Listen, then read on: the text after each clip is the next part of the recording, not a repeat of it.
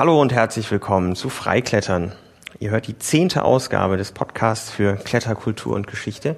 Heute aus Hannover. Mein Name ist Martin Schmidt und ich sitze gegenüber von Arne Grage. Hallo Arne. Hallo Martin. Grüß dich.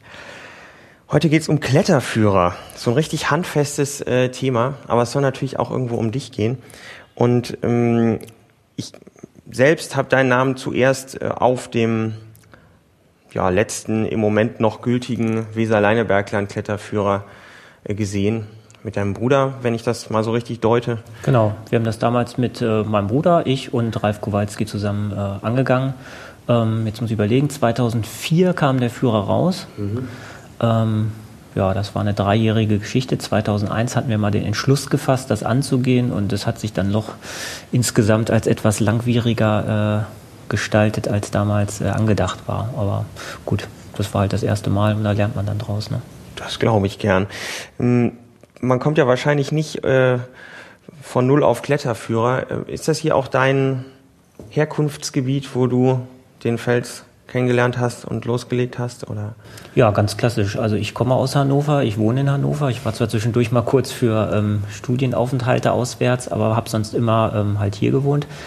Ähm, ich habe hier auch angefangen und zwar habe ich ähm, in den ja, Anfang der 80er, 1982 habe ich angefangen mit Klettern. Ähm, das ist so ein bisschen ja, so familienbedingt bin ich da reingerutscht, weil mein Vater halt äh, klassisch äh, Hochtouren gemacht hat, immer im Sommerurlaub. Und wir, mein Bruder und ich, sind dann damals immer äh, ja, bis zur Hütte mitgekommen oder manchmal auf eine leichte Tour mal mitgekommen. Und das war auch alles mal ganz nett und toll, aber irgendwann wurde es uns dann zu langweilig. Und dann haben wir damals über einen Alpenverein mal so einen Kletterkurs besucht und äh, ja, sind da sozusagen angefixt worden. Und äh, dann war halt die Überlegung, äh, ist zwar schön, aber was macht man äh, den Rest des Jahres, wenn man das nur im Sommer mal machen kann in den Bergen, ist ja langweilig.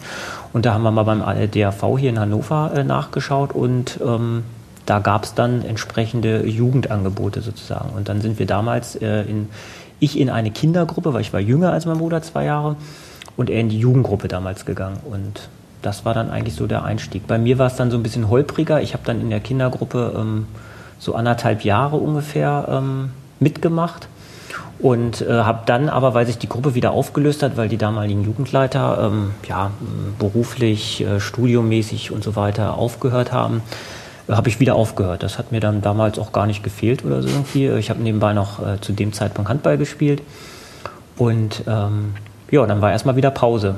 Ich glaube so ungefähr zwei Jahre müssen das dann gewesen sein. Und äh, dann eines Tages kam mein Bruder mit der verrückten Idee, ähm, ob ich nicht mitkommen wollte in einen Kletterurlaub. Und zwar gab es damals dann bei denen in der Jugendgruppe, haben sich ein paar Leute zusammengefunden und die wollten den Kaiser fahren. Ähm, und da, ja. Also wer, wem das nicht sagt, Wilder Kaiser. Genau, den Wilden Kaiser in Österreich. Und die wollten damals ja ein paar leichtere Kletterrouten machen. Und da hat er mich gefragt, ob ich nicht mit, für, mitkommen will. Die haben halt einfach noch wen gesucht, um die Seilschaften vollzukriegen. Und äh, ja, da habe ich spontan Ja gesagt. Ähm, und dann sind wir 1984, das weiß ich noch genau, ähm, sind wir dann in Wilden Kaiser gefahren. Vorher haben wir noch zweimal im Kahnstein geübt. Äh, ich musste ja vorher nochmal Abseilen üben und mich wieder äh, sozusagen rein äh, überhaupt an die Sicherungstechnik äh, äh, wieder so ein bisschen reinkommen. Und dann sind wir in Kaiser gefahren und ja, und da begann sozusagen das große Abenteuer. Dann ging es wieder richtig los. Da ging es dann wieder richtig los. Mhm. Ja, der Urlaub, das war, den habe ich noch heute wie kaum einen anderen in Erinnerung, weil wir haben meinen Eltern erzählt, dass wir eine Hüttenwanderung machen und äh, haben gesagt, ja und Gurt und Seil, das nehmen wir nur mit, falls wir mal einen Klettersteig oder irgendwas machen wollen. Und naja, und dann sind wir los und sind schon von Hütte zu Hütte, aber haben unterwegs immer ähm, halt geklettert und äh, ja, da ist dann so einiges passiert und auch schief gegangen, aber wir sind alle wieder gut angekommen am Ende und äh, dann ging's los. Wir haben dann äh, lustigerweise, ich glaube mal vor zehn Jahren oder so, meinen Eltern dann erst erzählt, was damals dann so wirklich äh, gelaufen ist und weil wir immer Angst hatten, damals zumindest, dass wir sonst nicht nochmal los dürfen. Ja. Ja, und das war dann so der Einstieg und danach ähm, bin ich dann auch zur Jugendgruppe in Hannover gegangen und war dann dort jahrelang immer so das Küken mit meinen damals gerade 14 Jahren oder was ich da alt war. Und ähm, mein Bruder, wie gesagt, zwei Jahre älter, war, glaube ich, immer der zweitjüngste. Mhm.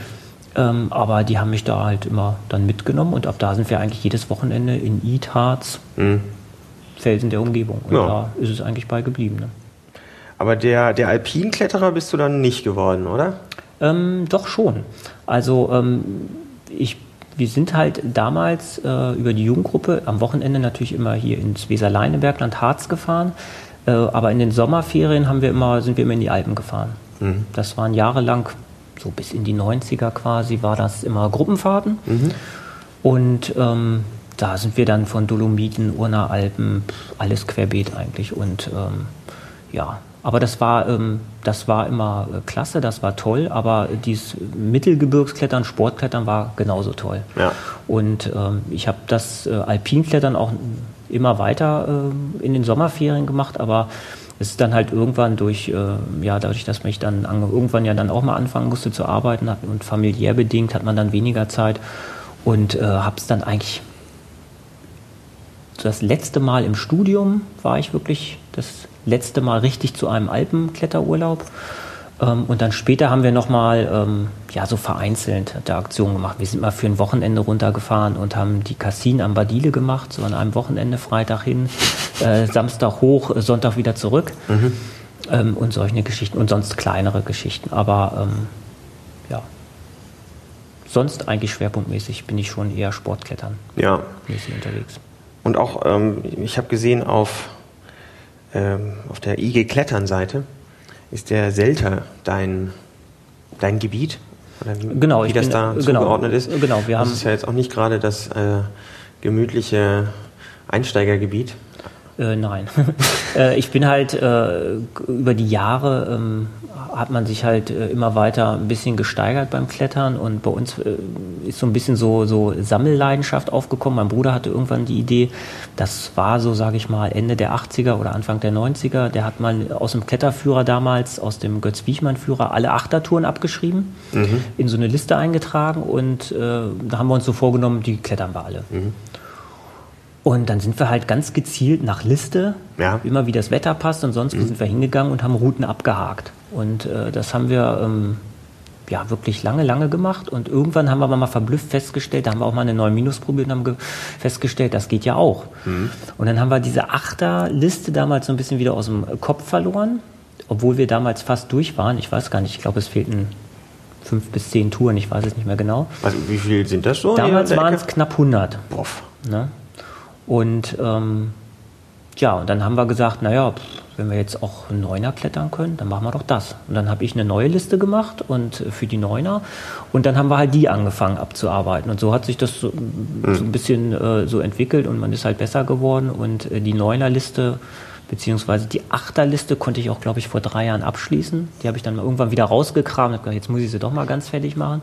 Und mit der Neuner-Liste ist es mir dann letztes Jahr gelungen. Die habe ich jetzt also auch erledigt. Es darf niemand irgendeine neue Neun eröffnen?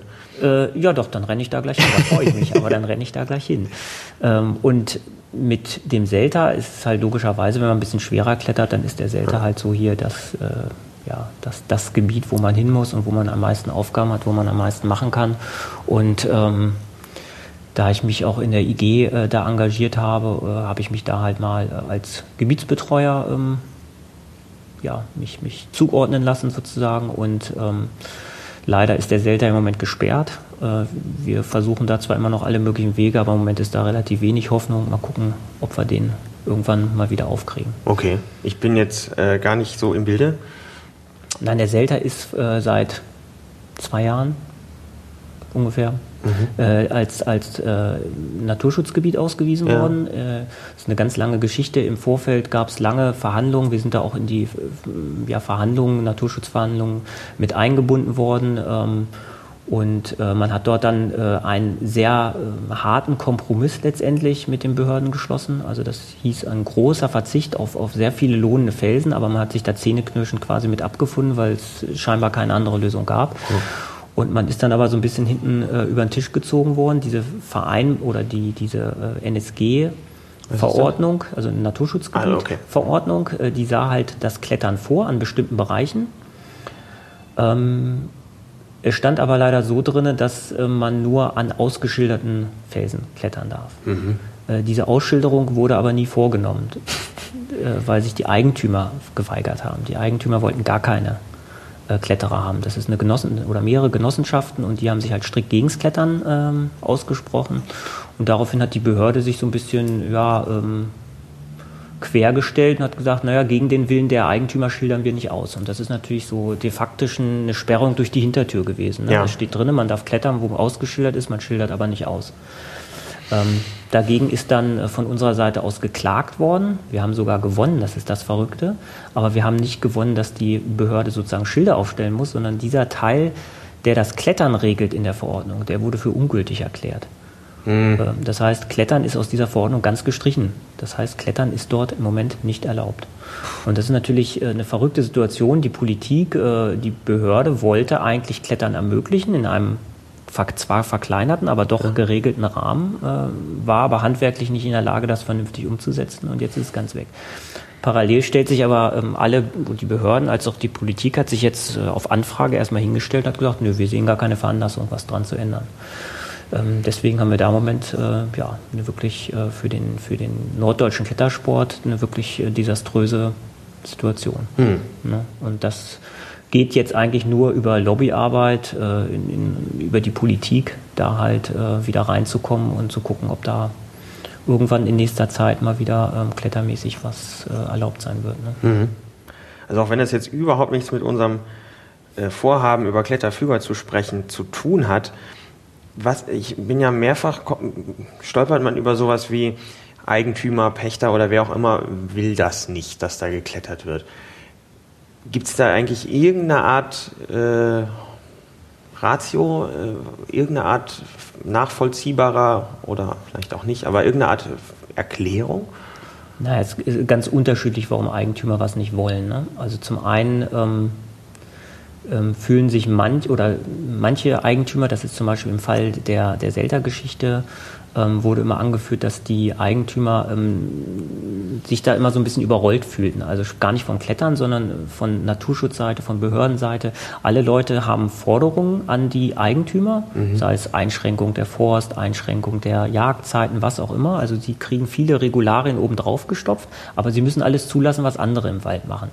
Das heißt, ähm, die äh, es gibt auch ähm, den einen oder anderen, der das sagt, naja, gegen entsprechenden Pachtvertrag oder so könnte man drüber reden. Mhm. Ähm, das war jetzt hier in diesem Fall nicht erfolgreich. Andere wollen einfach ihre Ruhe haben. Die sagen einfach, das ist meins. Mhm. Da, da, da soll aus. keiner rumlaufen. Das ja. ist einfach so. Ne?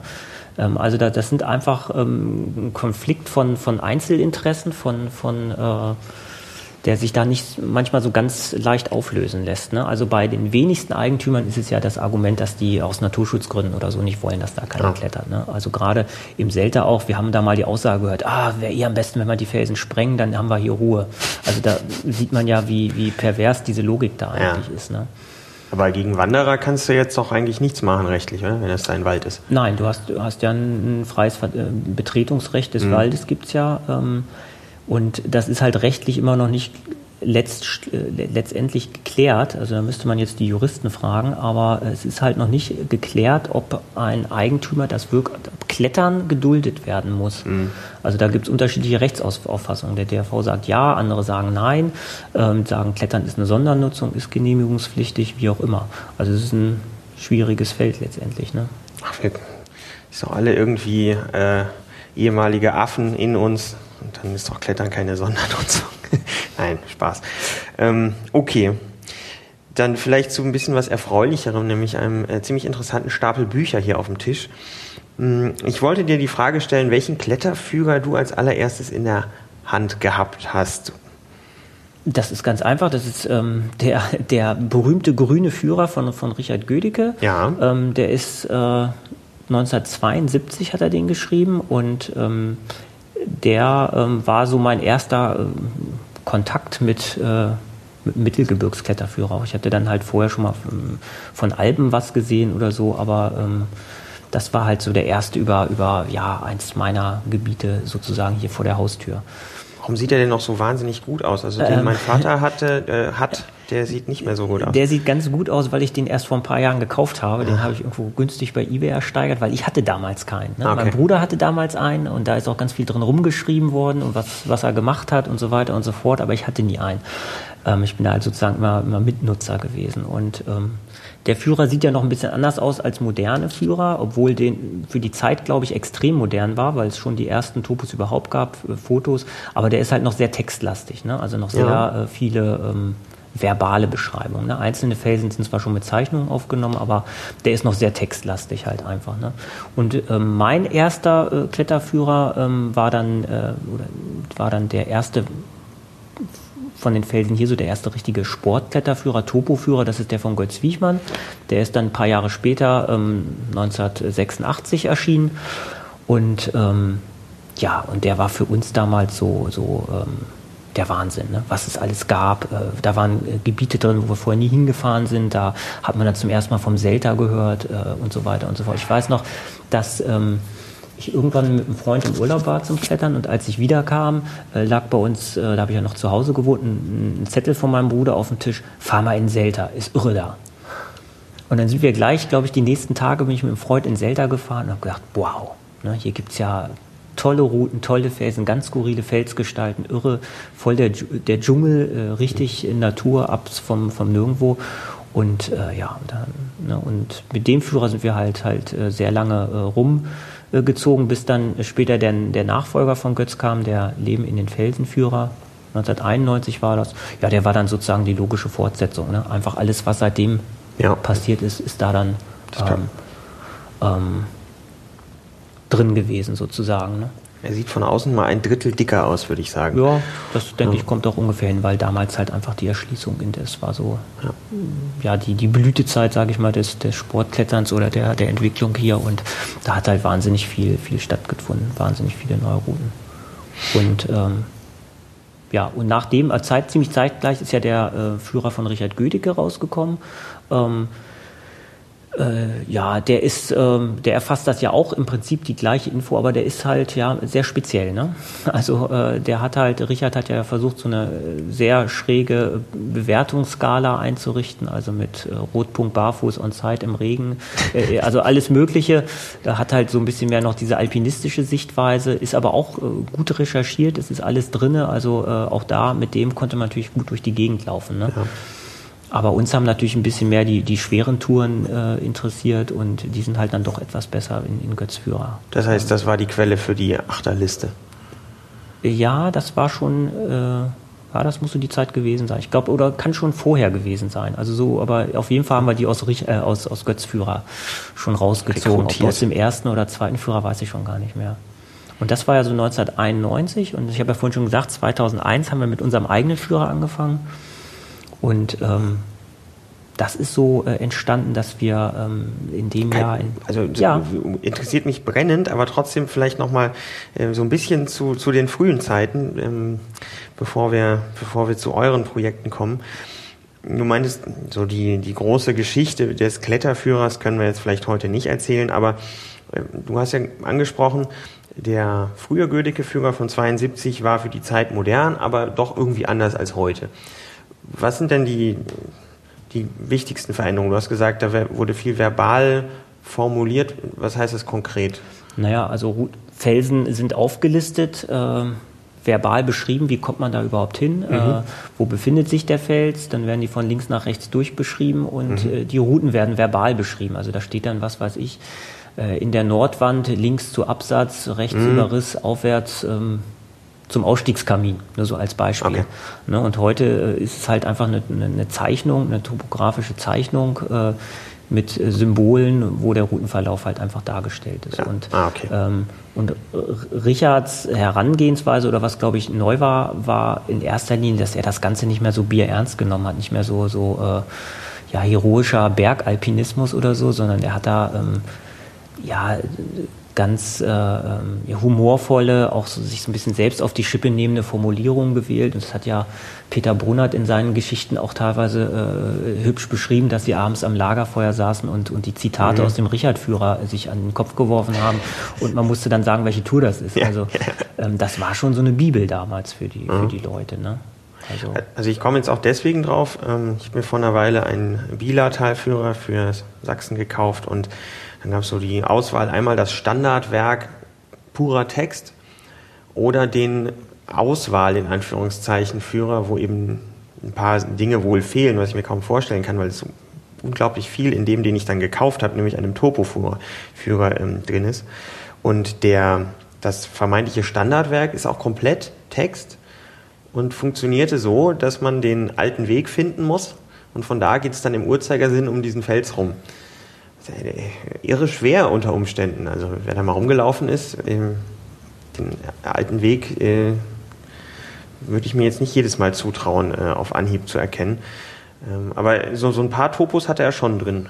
Ja, so ein paar ganz äh, einzelne letztendlich, aber halt nicht durchgehend. Ne? Mhm. Und äh, standardmäßig sind es halt doch immer noch so äh, Formulierungen wie, ich lese hier gerade was vor, in der linken Wand rechts der Überhänge an Riss zum Ausstieg. Mhm. Also äh, das bietet immer noch relativ viel Interpretationsspielraum. Ne? Ja. Wenn man eine breite Wand hat, ja, in der linken Wand, ja, die kann aber zehn Meter breit sein, die kann aber auch einen halben Meter breit sein. Also, aber es sind halt schon so vereinzelt dann auch Topos ja. drinne, halt eher noch rudimentär, sehr klein, nicht sehr genau. Aber man darf natürlich auch nicht vergessen, zu der Zeit waren die Felsen auch noch nicht so äh, durcherschlossen. Ne? Dann gab es in der linken Wand vielleicht auch nur eine rote, wo heute vielleicht drei sind. Ja. Und äh, da hat das dann wahrscheinlich auch ausgereicht. Ne? Also, ähm, ja. Also du hast äh, angesprochen, das war so eine Bibel. Irgendwo sind das ja auch, äh, sind ja Kletterführer auch so ein Ausdruck von, von so einem Gebiet und, und können ja auch durchaus eine Faszination auslösen, auch wenn man noch gar nicht da war. Sammelst du wie, wie Peter Brunner zum Beispiel auch generell Kletterführer oder ist das jetzt hier deine Sammlung, weil du in dem Gebiet so aktiv bist, hierher kommst? Mm, also zum einen habe ich natürlich oder möchte ich eigentlich schon ganz gern von meinem Gebiet, da sammle ich schon alle. Ne? Da versuche mhm. ich, ich habe leider die ganz alten nicht von 1939 und 58, die habe ich nicht. Ähm, aber sonst äh, habe ich die auch alle und wie du siehst, sind die, die ich hier liegen habe, auch alle extrem, die sehen alle unbenutzt aus. Die sind auch unbenutzt, weil meistens habe ich mir dann immer gleich zwei gekauft mhm. und einer, der ist so wirklich für einen Bücherschrank und einer ist dann so für Einsatz im Gelände sozusagen. Ne? Äh, wobei ich heutzutage jetzt eigentlich gar keinen Kletterführer mehr mitnehme, wenn ich in Eid gehe, weil mhm. ich eigentlich zu 90 Prozent äh, alles kenne. Aber ähm, ansonsten für an anderen Gebieten, also ich können wir nachher nochmal gucken, in meinem Büro, da, da sind auch so, na, ich glaube, drei Regal, äh, Regale sind voller Kletterführer. Ne? Die sind dann natürlich so aus der ganzen Welt oder sonst wie, aber da bin ich jetzt kein Sammler in dem Sinne, sondern ich kaufe mir dann einen Kletterführer, wenn ich da bin ja. oder wenn ich da war. Aber das beginnt dann schon, wenn ich so einen Kletterurlaub äh, plane oder fahre, dann, dann sehe ich immer schon zu, dass ich den vorher schon habe, den Führer, und dann sitze ich da schon und, ja. und gucke und habe so feuchte Finger und äh, äh, freue mich schon und äh, ähm, ja, mhm. träume mich da schon hin sozusagen. Ne? Eignet sich ja ganz gut. Hm, gibt es denn heute noch unterschiedliche Formen oder gibt es einen Konsens, wie man heute einen Kletterführer verfasst? Naja, also ähm, es gibt sicherlich so eine Art Konsens, ne, ähm, was sich einfach als, als äh, praktikabel erwiesen hat. Ne? Also der Standard ist halt heute schon ein, ein, ein Topo-Führer letztendlich, aber es gibt immer noch Führer, die, die anders aufgebaut sind, die mal ein bisschen was anders machen. Und natürlich ist auch jeder, jedes Topo ist natürlich anders, da gibt es ja keine DIN-Norm oder so mhm. für.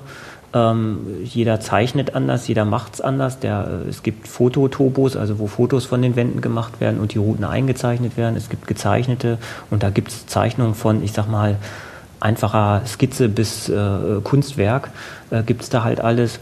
Und ansonsten ist da halt äh, ja auch Kreativität gefragt, ne? was man um die reine Sachinformation äh, darum rumbaut. Die einen, die schreiben nur, ich sag mal, den den Namen der Route und Schwierigkeitsgrad, äh, Schwierigkeitsgrad und das war's. Andere schreiben Erstbegehr und Datum dazu, andere schreiben Kommentar zu der Route, wiederum andere widmen sich der Historie. Ähm, mhm. Also da gibt's von dem, dem den nackten Infomaterial bis zum, äh, keine Ahnung, literarisch-künstlerischen Werk gibt's da, glaube ich, alles. Ne? Mhm. Was hältst du denn von so Fototopos? Äh, da spricht überhaupt nichts gegen. Die sind genauso gut. Also das mhm. es gibt, äh, wenn sie gut gemacht sind, das ist, glaube ich, nicht immer ganz einfach. Also wir hatten da ähm, die Idee auch grundsätzlich mal so angedacht, aber ähm, bei uns funktioniert das einfach nicht. Du kannst bei uns, die Wände stehen alle im Wald. Ja. Du kannst selten so weit zurückgehen, mhm. Äh, dass du die oder du müsstest so weit zurückgehen im Wald, dass du den Fels draufkriegst, genau, dann hast, siehst du aber nur noch Bäume.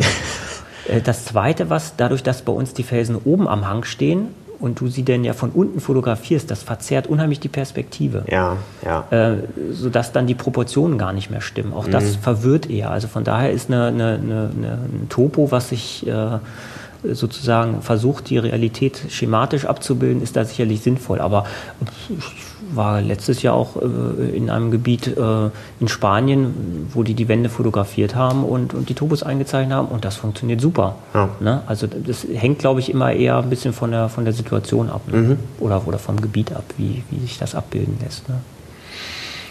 Bei, bei Boulderführern zum Beispiel, ähm, es gibt jetzt gerade einen neuen Harz-Boulderführer, da hat er, der Autor auch mit, mit Fototobos gearbeitet, da finde ich das extrem praktisch, weil wenn man so ein Blockgewirr hat, also da liegen, was weiß ich, ja. hunderte Blocks, äh, die alle äh, irgendwie äh, vier bis sechs Meter hoch sind, rund sind und alle gleich aussehen. Also wenn man da ein Topo malt, käme man überhaupt nicht mit klar. Und so sind die fotografiert und es ist total eindeutig, vor welchem Block ich jetzt stehe. Ne? Ja. Also da finde ich es extrem praktisch. Ne? Hm. Ah, okay. Ich hatte irgendwie mal den Eindruck, dass das so ein bisschen verpönt sei, aber da habe ich wohl irgendwas, irgendeine Einzelmeinung aufgeschnappt. Ich fand es eigentlich auch ganz praktisch. Auf Mallorca letztes, vorletztes ja, Jahr. Genau, da ist auch. Fand genau. ich eigentlich ganz gut. Ja, kommt man gut mit klar. Ja. Mm, ja, äh, du, du, wolltest gerade ansetzen und natürlich ist das ja auch der Punkt, äh, den, der mit am spannendsten ist. Wahrscheinlich Ende Februar, ist das richtig, erscheint ein neuer Weserleine Bergland Kletterführer und du bist beteiligt. Genau. Also so ist der Plan. Mhm. Ähm, es sieht auch im Moment so aus, als ob wir das einhalten können. Ähm, äh, ja, wir haben bei, bei dem letzten Kletterführer, äh, den wir gemacht haben, äh, da war immer dann der Running Gag, er kommt in zwei Wochen. Ne? Weil, wie gesagt, wir haben das damals, sind das auch noch relativ blauäugig angegangen, haben alles äh, selbst gemacht im Eigenverlag und ähm, ja, da kann man manchmal gar nicht abschätzen, was da alles noch an Kleinkram erscheint. Und dann war irgendwann war dieser Running Gag, in zwei Wochen kommt der, in zwei Wochen kommt der. Und das mhm. kriegt man natürlich jetzt immer noch äh, gerne um die Ohren gehauen. Und äh, deswegen, wenn ich jetzt erzähle, er kommt Ende Februar, vielleicht sind es ja auch zwei Wochen später, wer weiß. Ah, okay. Also im Frühjahr. Da steht Band 1 drauf. Ja, also jetzt auf dem alten Führer. Ne? Du genau. hast jetzt den alten Führer. Ja, Klettern äh, von, im Norden heißt der. Genau, von 2001. Ähm, das war damals so äh, in unserer größenwahnsinnigen äh, ähm, Vorstellung hatten wir das mal so geplant. Ähm, wir haben halt damals gesagt, ähm, oder zu, es ist so entstanden, dass wir in Franken saßen und überlegt haben, Mensch, seit zehn Jahren gibt es eigentlich keinen äh, aktuellen Führer mehr über, über das Weseleine-Bergland. Die sind alle auch ausverkauft. Also neue Leute kriegen gar nicht mehr die Infos. Äh, neue Touren sind nicht erfasst, eigentlich geht die ganze Information verloren. Das wäre doch schade. Und dann haben wir gesagt, haben wir so, ähm, naja, wie man das so bierselig manchmal abends entsch äh, entscheidet, haben wir gesagt, ach, das machen wir. Und dann haben äh, sich Steffen, Ralf und ich damals hingesetzt und haben auch angefangen, haben da auch wirklich äh, stracks dran gearbeitet, aber äh, man hat dann doch relativ schnell äh, mitgekriegt, naja, das ist doch ganz schön Arbeit. Man muss extrem oft rausfahren, Topos zeichnen, wieder korrigieren, neue Infos ähm, die ganzen Texte und Layout, Werbung eintreiben und naja, dieser ganze Kram, das hat halt äh, sehr, sehr lange gedauert einfach. Und wir sind dann ja auch 2004 sozusagen erst fertig geworden.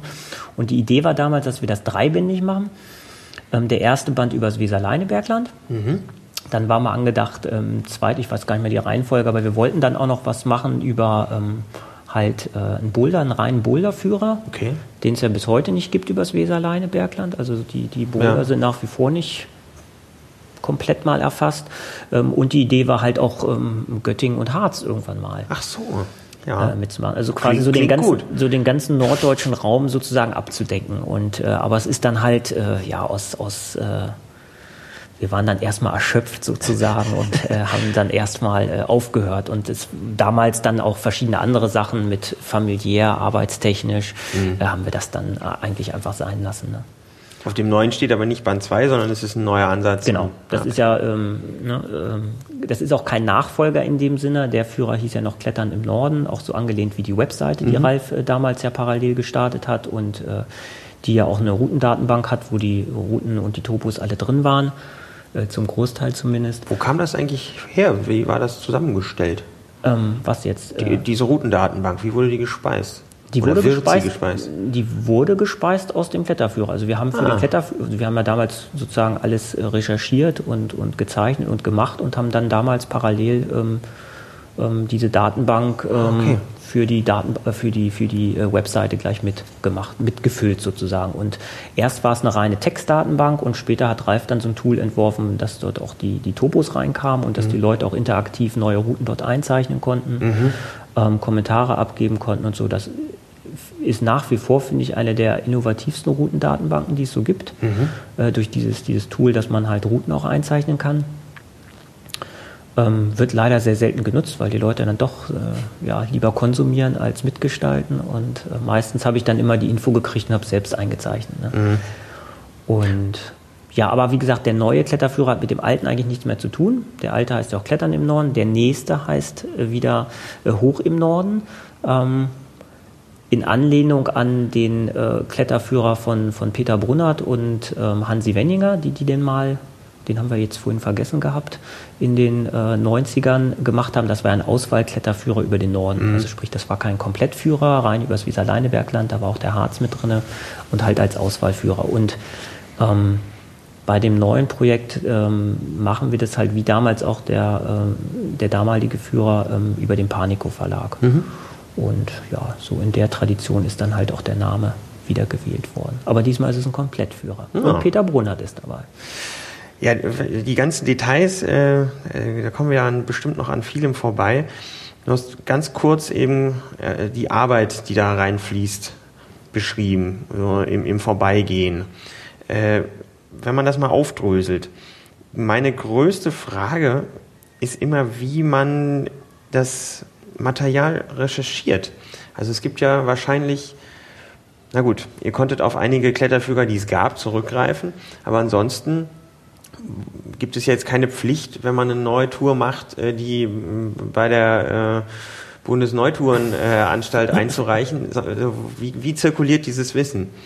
Ja, wie landet das in euren äh, erstmal Ordnern und dann dann das ist natürlich ähm, ja, freie Recherche sozusagen. Ne? Man nimmt den alten Führer, mhm. man läuft durchs Gelände, zeichnet die, die, die, die, die, die Touren, die Felsen und schaut halt, naja, A, wo sind neue Haken zugekommen, wo gibt es neue Touren. So, mhm. wenn einem da was auffällt, was man noch nicht weiß, dann guckt man mal rum oder fragt rum oder beziehungsweise ich habe eigentlich äh, Zeit Lebens oder Zeit meines Kletterlebens halt immer wenn ich Infos bekommen habe durch Mund-zu-Mund-Propaganda, durch äh, in den 80ern, äh, Anfang der 90er gab es noch das, das legendäre Neutourenbuch in Holzen. Da gab es in, in, in, Holzen unterhalb der Felsen noch das Café Holzen, ja. ähm, wo ein Buch auslag, eine DIN A4-Kladde und da haben die Leute Neutouren reingeschrieben. Ah. Und okay. da, da, ist man halt nach dem Klettern hingegangen, hat ein Bier getrunken oder einen Kaffee oder was auch und immer. Stolz die neue. Äh, und hat neue Touren reingetragen oder beziehungsweise hat geschaut, was haben die anderen denn neu gemacht. Ja. Und äh, ich habe dann damals halt angefangen und mir die Sachen immer schnell abgeschrieben. Hm. Und habe dann halt äh, meine eigenen Kletterführer ähm, sozusagen ergänzt. Ne? Habe hm. immer die neuen Wege eingezeichnet und dazu geschrieben. Und ähm, ja, und das habe ich halt immer parallel gemacht, eigentlich seit ich äh, denken kann beim Klettern. Und äh, hat mich halt äh, dadurch durch diese Sammelleidenschaft, ich versuche halt immer möglichst alles zu klettern. Also lieber noch eine schlechte Tour nebendran, die ich noch nicht kenne, mhm. als die tolle zum zehnten Mal. Und mhm. da ne, hake ich halt dann immer im Führer alles ab und dann ist man natürlich froh, wenn neues Futter einfach äh, zur Verfügung steht, was man dann äh, wieder klettern kann. Und so habe ich immer parallel, äh, am Anfang, wie gesagt, das noch äh, so eingezeichnet. Irgendwann hatte ich dann eine Computerliste, wo ich alles eingetragen habe. Und dann haben wir halt für einen Führer ja, sind wir dann halt los, haben geguckt, haben natürlich auch entsprechend, man weiß ja, es, es bohrt ja nicht jeder. Es ist so eine ja. gewisse Clique, äh, zu denen man auch Kontakten hat. Und äh, inzwischen ist es halt so, dass ich vom Großteil der Leute dann auch eine Mail kriege, wenn mhm. die was Neues machen und dann habe ich halt die Info gleich. Ne? Ansonsten ähm, gucke ich halt immer relativ regelmäßig in den gängigen Datenbanken, ob da irgendjemand was neu eingetragen hat. Ne, und spätestens vor Ort fällt es einen halt auf. Kann natürlich sein, wenn jemand irgendwo clean, also das heißt ohne Bohrhaken, mhm. was begangen hat, das sieht man natürlich optisch nicht, dann weiß man es nicht. Es sei denn, er schickt netterweise genau, eine Mail. Genau. Ja, okay. Okay. Und diese Topo-Geschichte, äh, zeichnest du auch Topos? Äh, wie ist das jetzt, wie ist bei dem, bei dem alten Führer gelaufen? Wie habt ihr das für den neuen jetzt angegangen? Also wir haben äh, bei dem alten äh, haben wir das alles selbst gemacht. Mhm. Also wir sind rumgelaufen mit, mit einem Stift und Papier und haben alles gezeichnet und haben das hinterher ähm, mit einem Zeichenprogramm halt äh, in, in, elektronische Bahnen gelenkt. Sozusagen. Ich wollte sagen, das sieht nicht nach Handstrichen ja, aus, das sondern... Das ist per Hand gezeichnet und dann später in den Computer übertragen ah, okay, worden. Ne? okay. Ähm, und ähm, so haben wir das damals gemacht und ähm, das hat, glaube ich, auch ganz gut funktioniert. Also die großen Künstler ähm, würde ich mich da nicht zeigen, aber man, man fuchst sich da so rein und ein Topo ist ja auch kein Kunstwerk, sondern soll ja die Informationen liefern. Ne? Und ähm, jetzt bei dem neuen Führer, da hatte halt der, der Panico Verlag, ähm, der hatte halt angefragt und äh, ob wir Interesse hätten, einen neuen Führer zu machen.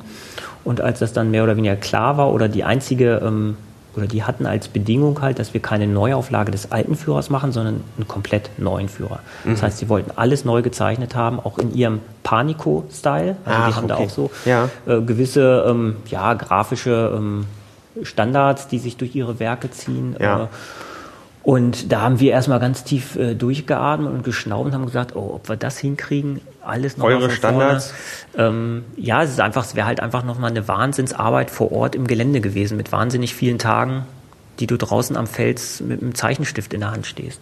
Und da haben wir halt ähm, lange, lange überlegt und äh, es war eigentlich also von meiner Seite klar, dass ich das beruflich familiär wahrscheinlich nicht hinkriegen würde und dann ähm, haben wir uns halt mit Panico so geeinigt, dass die uns einen Auftragszeichner sozusagen äh, hier hochgeschickt haben. Und äh, ja, der hat dann halt ein paar Wochen hier hauptberuflich sozusagen Topos gezeichnet.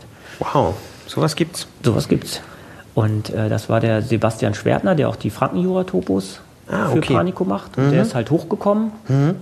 hat sich mit seinem Bus hier auf den Zeltplatz gestellt oder wo er gerade war und hat halt dann wochenlang gezeichnet, ist zwischendurch wieder zurück und hat das dann äh, als äh, ja, in, in den Computer übertragen sozusagen und dann kam er wieder. Und wir haben uns immer zwischendurch relativ regelmäßig mit ihm getroffen, haben natürlich auch ein bisschen geklettert, wir haben uns mit ihm getroffen und ihm ja, Infos gegeben, die er jetzt nicht so hatte oder wo was unklar war. Ja. Und wir sind hinterher dann rumgelaufen mit seinen Topos in der Hand und haben alles auf Fehler korrigiert. Ne? Sind also alles nochmal abgelaufen. Ähm, haben die äh, Zonierung eingetragen, also so, äh, ja, wo es ja. erlaubt ist, wo es nicht erlaubt ist äh, ja. und so weiter und haben halt alles nochmal gegengecheckt und kontrolliert, ne, weil er natürlich als äh, Nicht-Eat-Kenner, er war zwar schon mal hier, aber ist halt kein Local oder so, halt dann doch schon mal den einen oder anderen Weg vielleicht ein bisschen krumm oder schief eingezeichnet hat und das haben wir dann korrigiert. Aber er hat halt wirklich da zeichnerisch 99 äh, Prozent sozusagen erledigt. Das heißt, die Abbildung des Felses, das, okay, das ist halt der Fels, ist das eine, aber er hat dann auch schon die mhm. Routenverläufe mhm. mit eingezeichnet. Genau, der hat anhand unserer Führer ist er halt rumgelaufen, hat halt geguckt ah, okay. Äh, und konnte und dann hatte er natürlich von mir Listen, er hat von mir aktualisierte Topos gehabt. Mhm. Ähm, und mit denen ist er dann halt äh, rumgelaufen und hat das okay. gezeigt. Und dann habt ihr halt geprüft. Ja. Und, hier läuft es eigentlich äh, ein Stück weiter Genau, links. genau. Oh, okay. ne? Oder da fehlt mal ein Haken ja. oder hier ist der Einstieg ein bisschen zu weit links eingezeichnet okay. oder solche Sachen. Aber ich muss sagen, also äh, ich habe gedacht, oh Gott, oh Gott, das schafft er nie in der Zeit. Aber das ist ein Wahnsinn, wie schnell er das gemacht hat. Wie viele also, Einzelfelsen sind es denn dann? Äh, da fragst du mich was. Kann ich dir jetzt aus dem Kopf nicht sagen. Verdammt viele, sage ich jetzt ja. mal. Ne? Mhm. Also es sind wirklich, es sind, es sind ja knapp zweieinhalbtausend Routen. Ähm, Mhm. Also äh, das hat er echt wahnsinnig schnell gezeichnet. Also wir waren auch ein paar Mal mit ihm klettern, wo er dann gezeichnet hat und wir waren ein bisschen klettern und dann kam er mal, oh, ich hab, die Felsen links habe ich schon fertig. Ne? Na gut, mit also, Profis. Äh, ja, das merkt man halt einfach, dass er äh, in Franken ja auch schon, ne? das ist mhm. ja auch ein zweibandige, zweibändiges äh, Werk, äh, da hat er schon ein paar, ja. in diversen Auflagen, da hat er schon ein paar Topos gezeichnet. Ne? Und ähm, das ist jetzt vielleicht so ein, so ein kleines Detail, aber ich finde es doch ziemlich interessant. Soweit ich mich erinnere, sind im alten, reden wir mal jetzt vom alten, eurer, mhm. euer Klettern im Norden und der neue ist der dann bald rauskommt, in dem alten Führer auch Gebiete mit aufgenommen, die zu der Zeit gesperrt waren mhm. und wahrscheinlich auch gesperrt blieben. Mhm, genau. Weiß ich nicht. Aus Dokumentationsgründen. Ähm, Finde ich, find ich total gut. Kann man natürlich auch sich fragen, okay, das ist ja eigentlich ein Buch zur Nutzung. Ja? Wenn ich es aber gar nicht nutzen kann, warum packe ich es mit rein? Was waren da so eure Gründe und wie habt ihr das bei dem neuen gemacht? Also unsere Intention war damals bei dem alten Führer eine Gesamtdokumentation aller Routen im Weserleinebergland mhm. äh, zu machen. Ähm, das heißt, wir haben auch äh, Routen aufgelistet, aber dann nur mit den Basisinfos. Also da haben wir dann keine Topos gezeichnet, sondern wirklich ja. nur die Routen aufgelistet mit Erstbegehrangabe, Schwierigkeit ähm, bei den Gebieten, die halt gesperrt waren. Und das war einfach die Idee dahinter, dass man gesagt hat, naja, wer weiß, irgendwann ist dieses Wissen, dass es da auch noch Felsen gibt äh, und schon Routen gab, ist irgendwann mal weg. Die mhm. nächste oder übernächste Generation weiß das schon gar nicht mehr. Und ähm, A, damit dieses Wissen nicht verloren geht und B, äh, um einfach auch zu zeigen, ähm, es gibt hier deutlich mehr Felsen als die, an denen wir klettern dürfen. Und mhm. vielleicht gibt es ja irgendwann durch veränderte naturschutzfachliche, politische Konstellation wieder die Möglichkeit, auch diese Gebiete wieder vielleicht zu öffnen. Mhm. Und das war eigentlich so unser, unsere Intention, ähm, dass wir sie mit aufnehmen. Ne? Und äh, beim neuen Führer haben wir das ein bisschen anders gemacht, weil ähm, A, behaupte ich jetzt einfach mal, ich bin sicherlich kein Hellseher, aber ähm, ich sage jetzt einfach mal, wir werden diese gesperrten Gebiete wahrscheinlich nicht wiedersehen. Mhm. Also weiß man nicht, ne? Aber zumindest ähm, nicht in näherer Zukunft. Und wir sind halt jetzt so vorgegangen und haben wirklich nur alle erlaubten Gebiete aufgenommen, also alles, äh, wo wir wirklich äh, klettern dürfen, ist aufgenommen. Ähm, das sind auch, an, wenn an einzelnen Felsen einzelne Routen gesperrt sind, weil dort äh, ich, irgendeine Pflanze wächst oder sonst was und es gesperrt ist, die haben wir dann halt auch weggelassen. Also ja. die ist gar nicht mehr erwähnt. Ähm, wir haben also diese, diese Zonierungsregelung, die es in vielen Gebieten inzwischen gibt, also ähm, die Einteilung in Zonen, wo geklettert werden darf, wo ähm, Neutouren noch möglich sind und mhm. wo nur der Status quo sozusagen eingehalten werden darf. Das haben wir halt alles so dargestellt. Die einzige Ausnahme, weil wir das, äh, das ist ein, dieser etwas speziellere Fall, über den wir eben schon geredet haben, ist halt der Selter. Wollte ich gerade fragen, den kann man ja nur schlecht rauslassen. Irgendwie. Genau, nur den haben wir in etwas anderer Form dargestellt. Also ähm, lass dich vielleicht einfach überraschen. Nein, ja. aber es sind, äh, wir haben eine andere Art von Topos da drin, mhm. eine etwas andere Darstellung. Wir haben dort auch keine Kommentare zu den Routen. Die Routen sind nur aufgelistet. Aber nur der Bereich, der eigentlich von dieser Naturschutzgebietsverordnung mal vorgesehen war zum Klettern, ja. den stellen wir vor. Mhm. Ähm, aber optisch abge setzt und mit einem einleitenden Text, dass dort im Moment ein Kletterverbot herrscht. Ja. Weil ich kann ja kein schlecht reinschreiben, geht klettern ja, und ja. dann kriegen die Leute hinterher eine Strafanzeige. Ähm, das will nun auch keiner. Auf der anderen Seite sehen wir halt einfach, dass dieser Fall sehr, sehr speziell ist. Es gibt dort keine naturschutzfachliche Begründung für dieses Kletterverbot, sondern es ist einfach eine, eine ja, wie soll ich es mal ausdrücken, eine verwaltungstechnische. Ja. Ne? Die waren auf Deutsch gesagt nicht fähig, eine Verordnung zu schreiben, ähm, die das vernünftig umsetzt und, und rechtlich sozusagen haltbar ist. Und mhm. das, na, deswegen haben wir uns da so entschieden. Wie seid ihr denn da ähm, dann nach der Entscheidung, es gibt eine Neuauflage, ähm, rangegangen? Ihr habt eure wahrscheinlich sowieso immer aktualisierten Quellen äh, vorgeholt und zusammengeworfen. Ihr habt diese ähm, Zusammenarbeit mit dem Panico Verlag und dem Topozeichner angefangen. Was gehört denn noch so dazu, wo man erstmal nicht dran denkt? Naja, wo, also ähm, die reinen Informationen, sage ich mal, das hatten wir damals, äh, die habe ich halt immer laufend weiter gepflegt. Also mhm. ich habe halt laufend immer weiter die Topos aktualisiert für mich selber, alle ähm, Daten da zusammengetragen in diversen Listen und so. Das lag eigentlich komplett vor. Ne? Jetzt musste man halt nur noch mal beigehen und A, natürlich die neuen Topos zeichnen, B, komplett neue Texte schreiben, mhm. also sprich Einleitung, Darstellung der und, und was sehr, sehr viel Arbeit ist und was auch extrem kompliziert ist, diese Zonierung darzustellen, also mhm. die neuen Kletterregeln in den Gebieten vor Ort. Das ist manchmal ähm, äh, extrem kompliziert. Man hat dann einen Fels und hat fünf verschiedene äh, Felsabschnitte an einem Fels mit verschiedenen Zonierungen. Das ist teilweise wirklich extrem unübersichtlich, äh, schwer darstellbar. Ähm, wir haben auch zwischendurch äh, Anrufe von einer Behörde gekriegt, ob das denn auch ja alles so dargestellt ist, wie es erlaubt ist und so weiter. Ähm, und auch da ist, ist es total ähm, widersinnig. Teilweise, man läuft im Gelände rum, vor Ort findet eine, eine, gibt es halt Ausschilderungen, also Schilder mit wo die Felsen zu sehen sind und wo eingezeichnet ist, welche Zone an welchem Fels ist. Ja. Aber diese Schilder sind sehr ähm, klein. Also da ist der Fels so, so Daumennagel groß. Ähm, und dann ist in der Mitte ein Strich und dann heißt es, da ist Zone 1 und rechts davon Zone 2. Ja, wo Was ist das dann genau? Das? Genau. Ähm, also das erstmal auszuwerten ist teilweise ähm, äh, wirklich knifflig. Wir haben dann da parallel ähm, Begehungsprotokolle, also wo damals wirklich die Behördenvertreter und Vertreter der Kletterverbände rumgelaufen sind und festgelegt haben, ja. wo die Zonierung hinkommen. Die habe ich dann parallel immer gelesen. Lustigerweise widersprechen die sich manchmal. Was nimmt man dann? Was Aber, nimmt man dann? Ja, wir haben letztendlich immer die Schilder vor Ort genommen, weil laut dieser Verordnung sind die Schilder das maßgebliche. Ja. Ne? Aber es ist manchmal halt nicht ganz einfach. Ne? Und ähm, ja, das hat zu, äh, das ist wirklich knifflig, hat viel Arbeit gemacht. Dann, ja, was ich schon gesagt habe, die ganzen Texte, Beschreibungen, ähm, auch, man, man, stellt sich das so leicht vor, eine Anfahrtsbeschreibung zu schreiben. Das ist total schwer. Das haben wir im ersten Führer gesehen. Ja.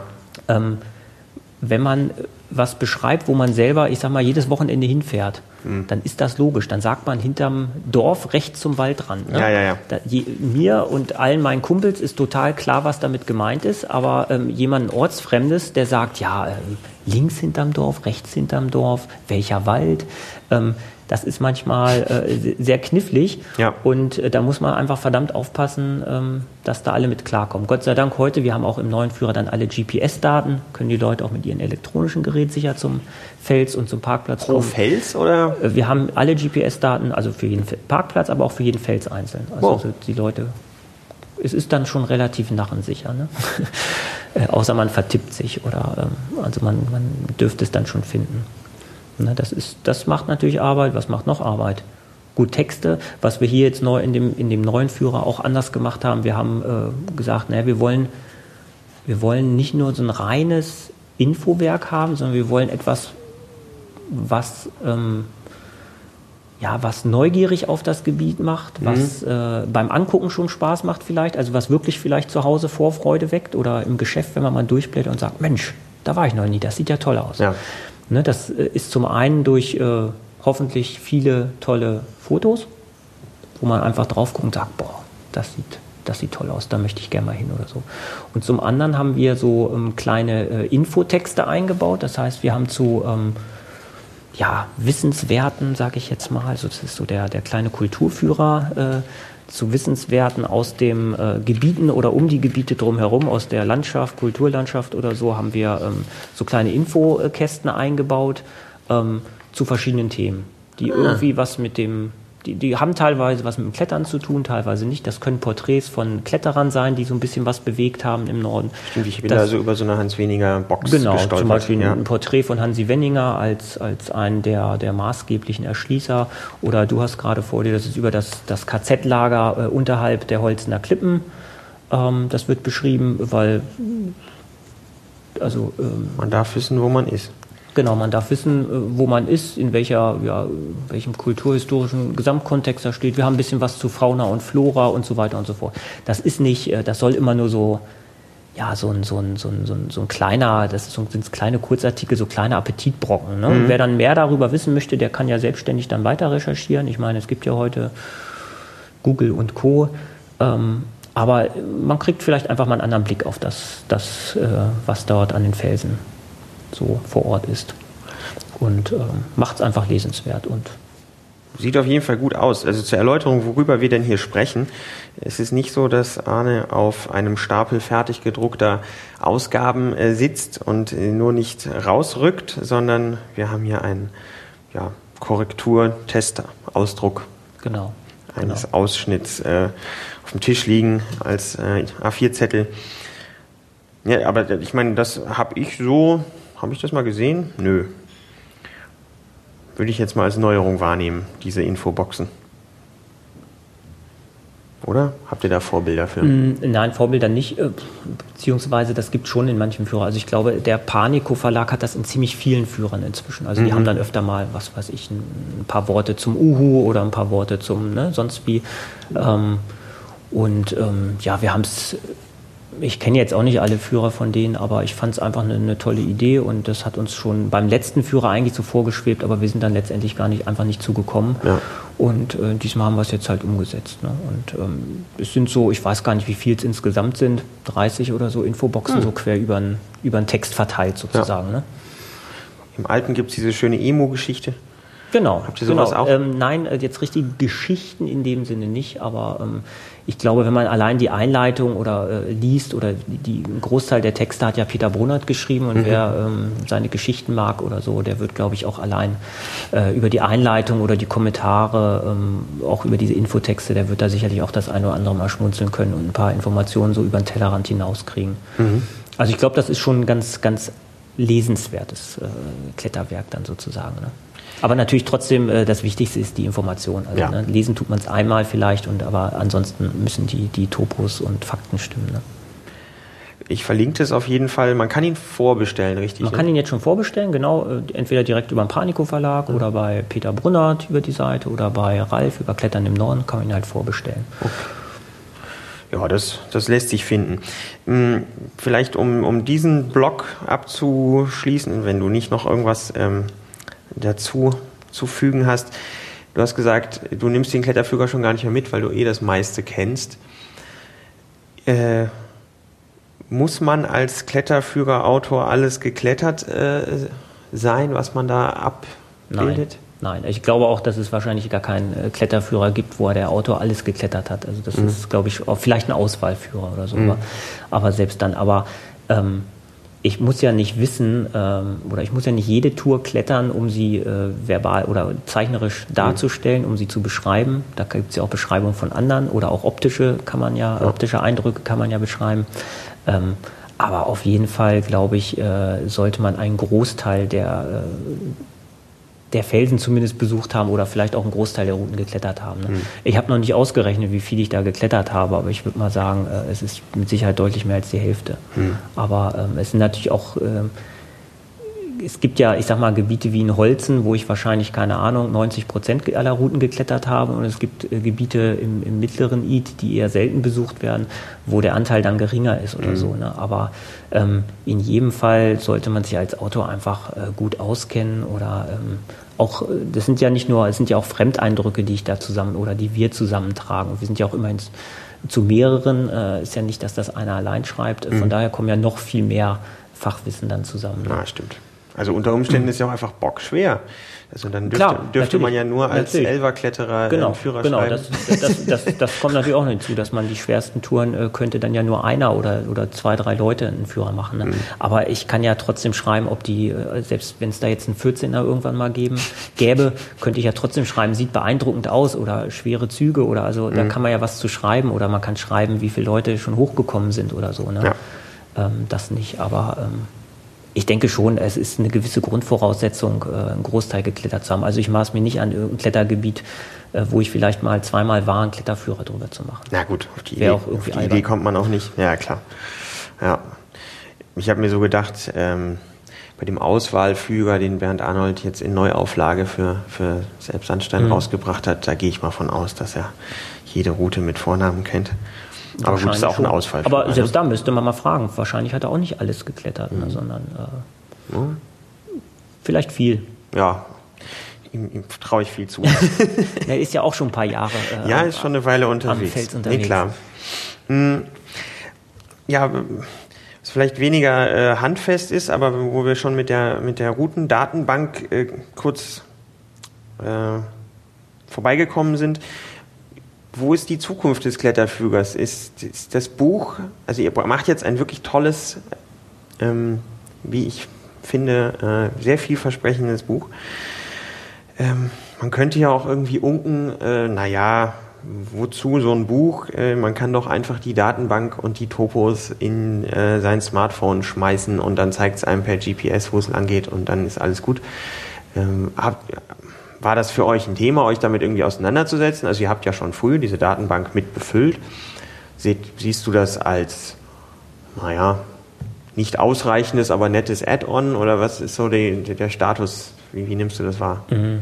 Also ähm, ich glaube immer, dass es, ich glaube schon, äh, dass es mm, irgend oder umgekehrt, fangen wir mal so an. Ich glaube schon, dass ein Kletterführer, ähm, den wird es noch ganz lange geben. Mhm. Das glaube ich einfach, weil die Leute wollen was in der Hand haben, zum Blättern, zum Rummalen, zum Ankreuzen, was sie geklettert haben, zum was auch immer. Auf der anderen Seite laufen natürlich auch Leute inzwischen mit Ausdrucken von irgendwelchen Online-Topos oder so rum. Das, das mit Sicherheit auch. Ähm, der nächste Schritt ist ja, und das ist ja gar nicht mehr Zukunftsmusik, das gibt es ja inzwischen, es gibt ja Online-Kletterführer. Ne? Mhm. Es gibt zum Beispiel auch vom Panico Verlag, gibt es ja den, über, über den Frankenführer gibt es eine Online-Version. Also mhm. Keine Online-Version, sondern eine, so eine App, ja. die, du dich auch, die du dir aufs Smartphone runterladen kannst. Ähm, und doch hast du dann alle Tobos, die GPS-Daten, mhm. ähm, du hast so eine, so eine Tickma also eine Tickbox, das heißt, du kannst so ankreuzen, Hab, ob du es ja. gemacht hast mhm. Mhm. und so weiter. Und du kriegst ähm, Updates, sprich, wenn neue Turbos, ein, ein, Führer, der heute rauskommt, ist ja morgen schon veraltet letztendlich. Ne? Sobald eine neue Tour dazukommt, ne? ähm, fehlt dir. Das ist, kannst du natürlich bei, bei solchen Apps oder Online-Geschichten, hast du natürlich immer was Aktuelles.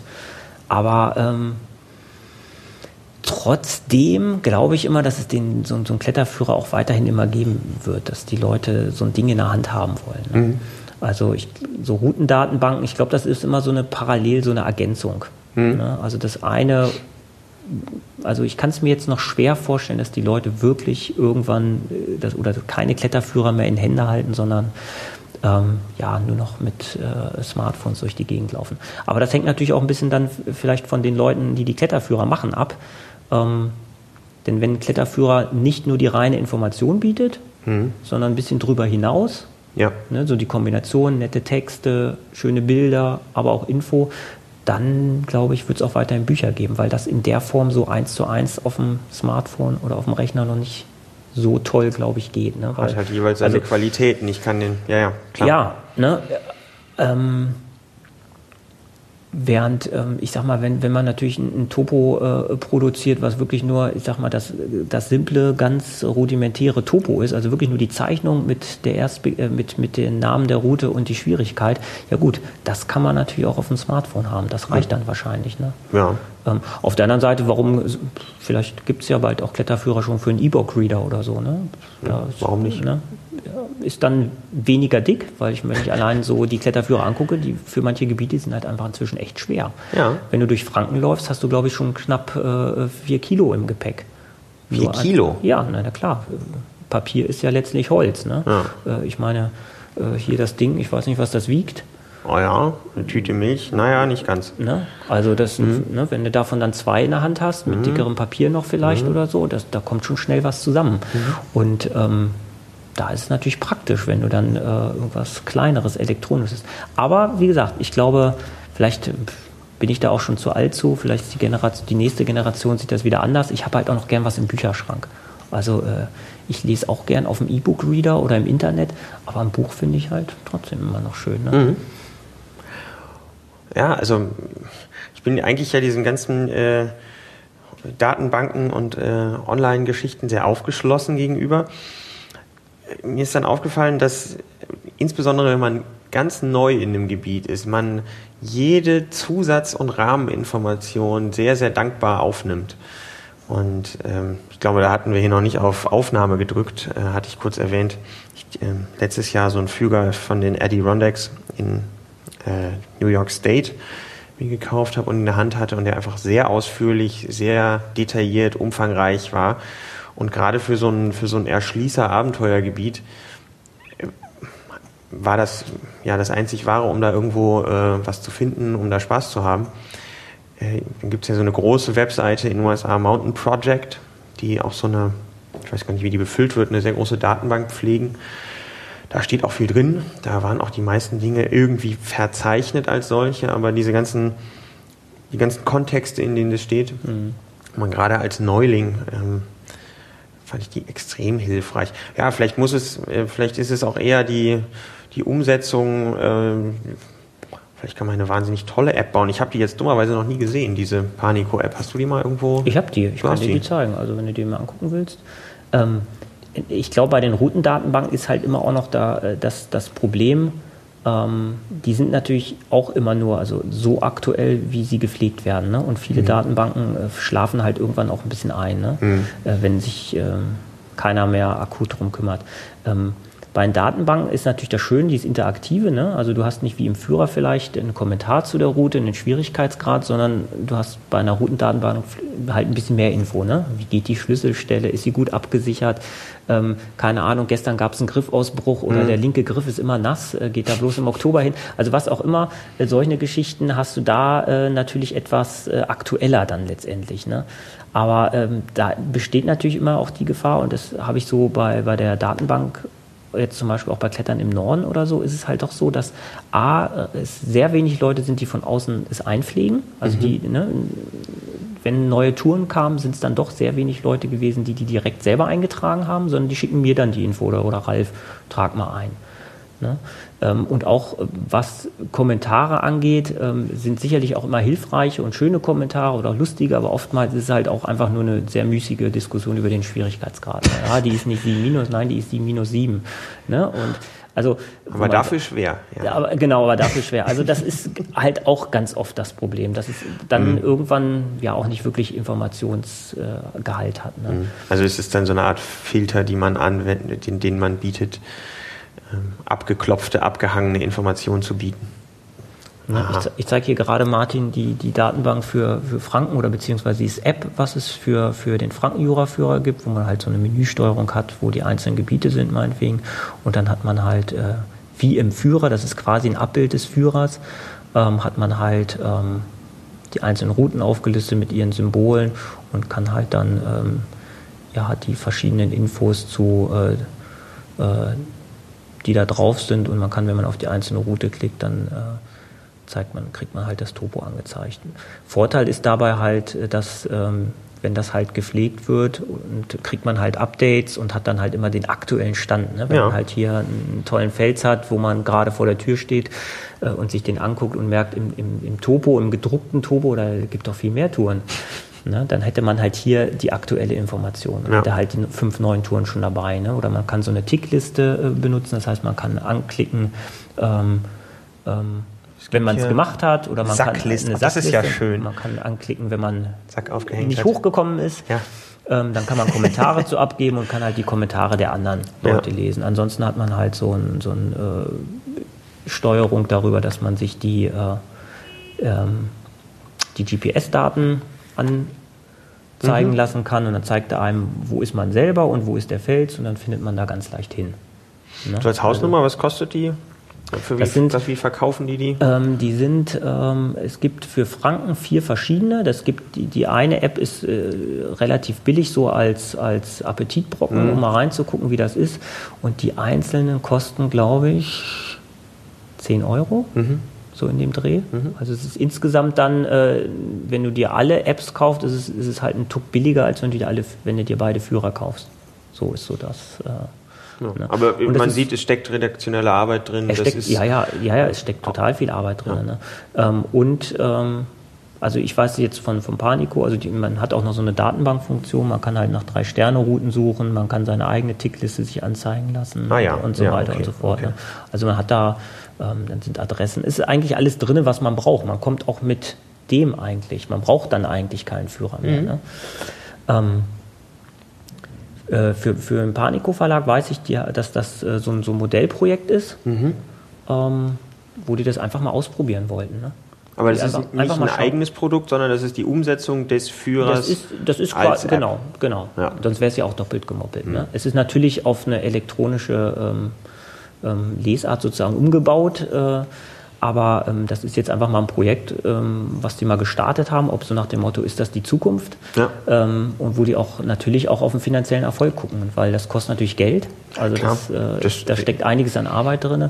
Und es wird halt einfach mal geschaut, äh, verkauft sich das? Und jetzt ist, ist natürlich relativ logisch dann in Franken damit, das mal als Testlauf zu machen, ja, weil davon einfach am meisten Führer verkauft werden. Das ist einfach das größte äh, Sportkettergebiet, ähm, was die als, als Führer anbieten und dann gucken wir mal. Ne? Und wir hatten mit ihnen damals drüber mal geredet und haben gesagt, naja, wir gucken jetzt mal, wie sich diese App für Franken verkauft.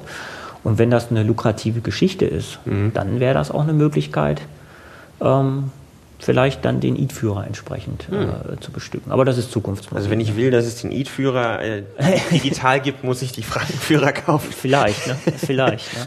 Äh, der Vorteil war, äh, der, der Sebastian meinte, ja, in, in, in Norddeutschland wäre das auch viel einfacher machbar, weil in Franken durch diese vielen kleinen Täler hat man immer keinen Netzempfang. In Norddeutschland hat man. Man steht ja immer oben am Hügel ja. und hat äh, freie Sicht zur nächsten, zum nächsten Sendemast. Obwohl die äh, App bringt ja ihre Daten mit. Ja, aber natürlich äh, GPS-Koordinaten oder so. Ja. Du, wenn du keinen Empfang hast, dann Stimmt. nützt das nichts. Ne?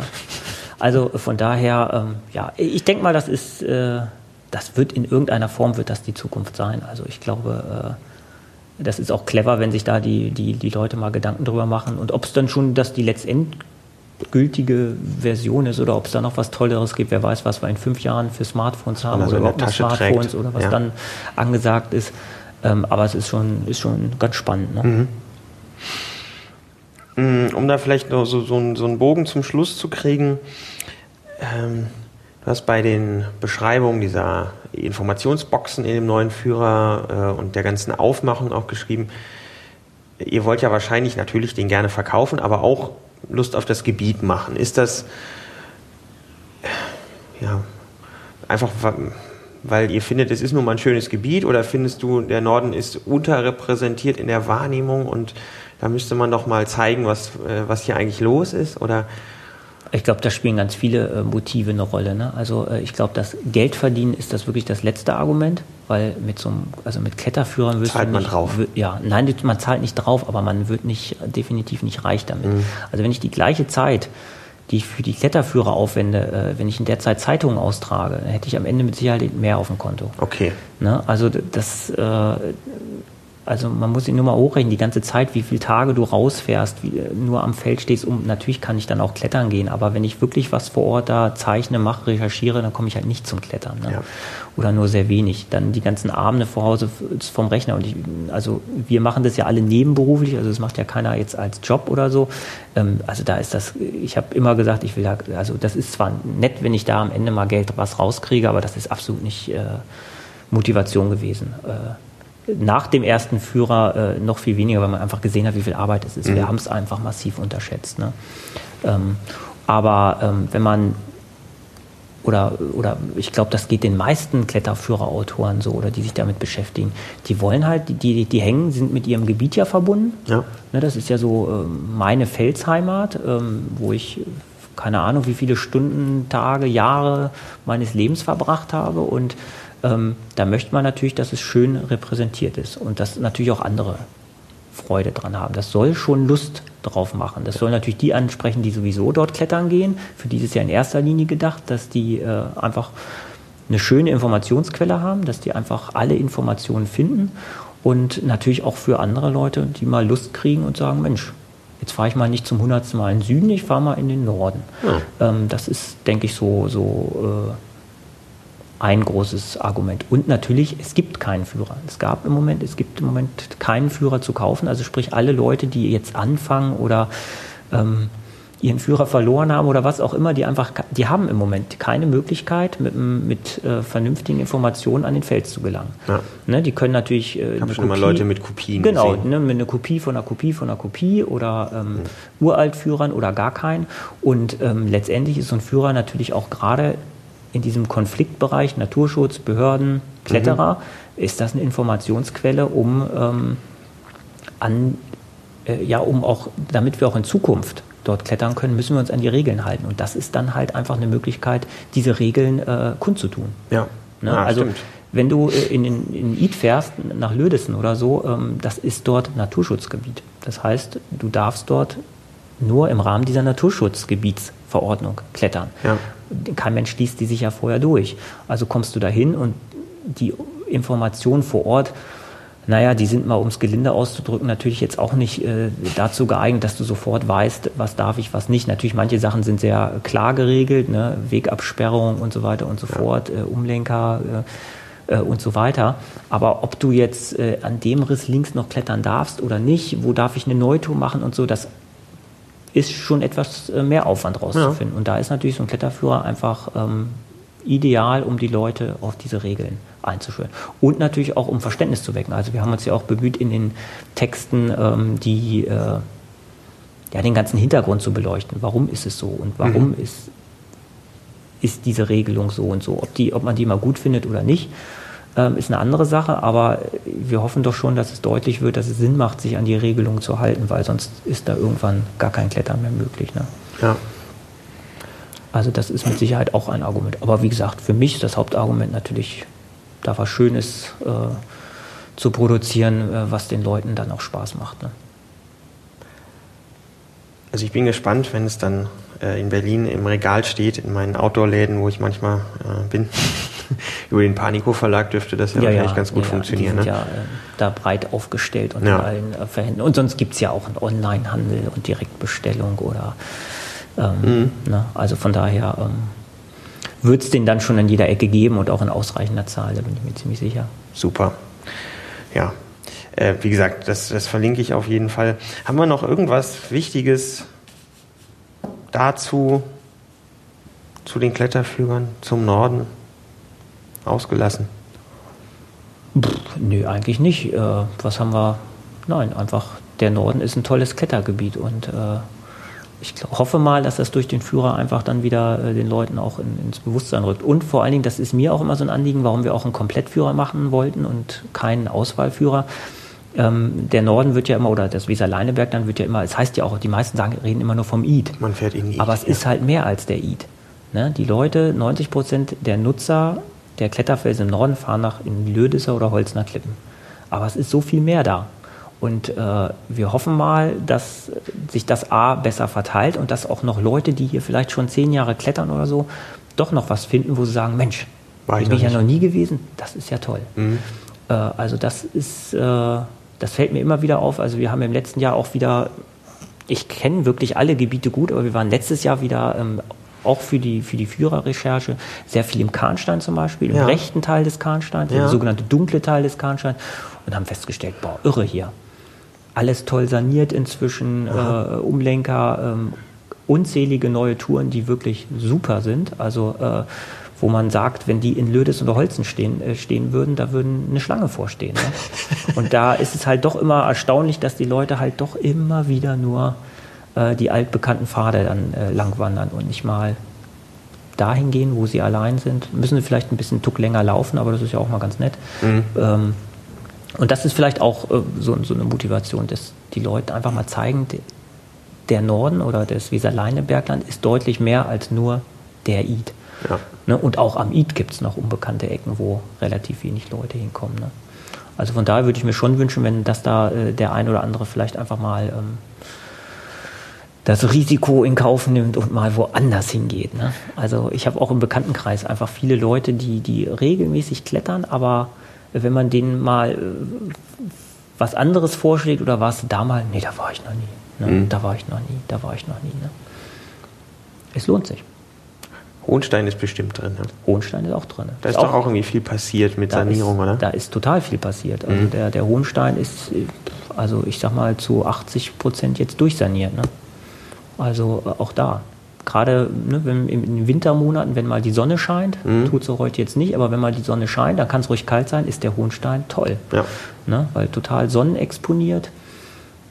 Traumhaft. Aber der Hohenstein würde ich schon fast eher noch als eins der bekannteren unbekannten ja, Gebiete, ne, einfach durch die Höhe und die, ja. die Exposition und die Geschichte oder so. Ne? Aber ähm, wer war schon mal im, im ich sag jetzt mal, in den Imserklippen? Äh. Genau, genau, genau. Ne, da gibt es, äh, ähm, ich sag mal, 40 Touren zwischen 7 und 9 oder zwischen 5 und 9. Puff. Alle Imser. Imserklippen, ja. Oder nördliche Fredener Imserklippen, die gehören zusammen. Okay. Ne? Ja, wie gesagt. Bloß seit der Erstbegehung, glaube ich, war da keiner mehr. Ne? Das müsste, natürlich ist es jetzt ein bisschen eingestaubt wieder. Man muss vielleicht mal die Zahnbürste oder mal mhm. ein bisschen pusten. Aber ähm, ein Traum für Leute, die äh, gerade, ich sag mal, so gut gesicherte Routen in den mittleren Graden, mhm. äh, die sind da ein paar Tage beschäftigt, bis die alles geklettert haben. Ne? Da hat Hansi Wenninger vor ein paar Jahren und ich auch und noch ein paar Leute fleißig gebohrt. Mhm. Da geht keiner hin. Ne? Unverständlich. Okay, hoffentlich hört das keiner, damit es da weiter schön ruhig bleibt. Ja, und da gibt es ja mehrere solche Sachen, wo halt ja. äh, erstaunlich wenig Verkehr ist. Ne? Also es halt, ne, wenn, wenn man so an so einem typischen schönen Wochenende nach Lüdes oder Holzen kommt, ist mhm. es ja fast wie eine Halle. Ne? Also äh, extrem voll. Auch eine holländische sich, Halle. Ja, zum Beispiel. und ähm, und gerade da oder für solche Tage gibt es tolle Ausweichgebiete und da oh. muss man einfach mal hin. Ne? Ach super, ich freue mich auf das Ding. Ähm, ja, wir können jetzt wahrscheinlich noch tausend Dinge anhängen, aber ich denke, wir haben hier einen ganz schönen Überblick über den Norden und über die Kletterführer. Was steht denn hier auf der Zeit? Eine Stunde 13. Oh ja, gut. Ähm, ja, dann danke ich dir ganz herzlich. Ja, ich danke dir. Für deine Zeit und äh, für die Arbeit an dem Kletterführer. Und ich danke auch natürlich euch äh, fürs Zuhören. Das war die zehnte Ausgabe Kommentare sind wie immer gern gesehen und die Links gibt es in den Show Notes. Ja, bis zum nächsten Mal. Tschüss. Ciao. Tschüss.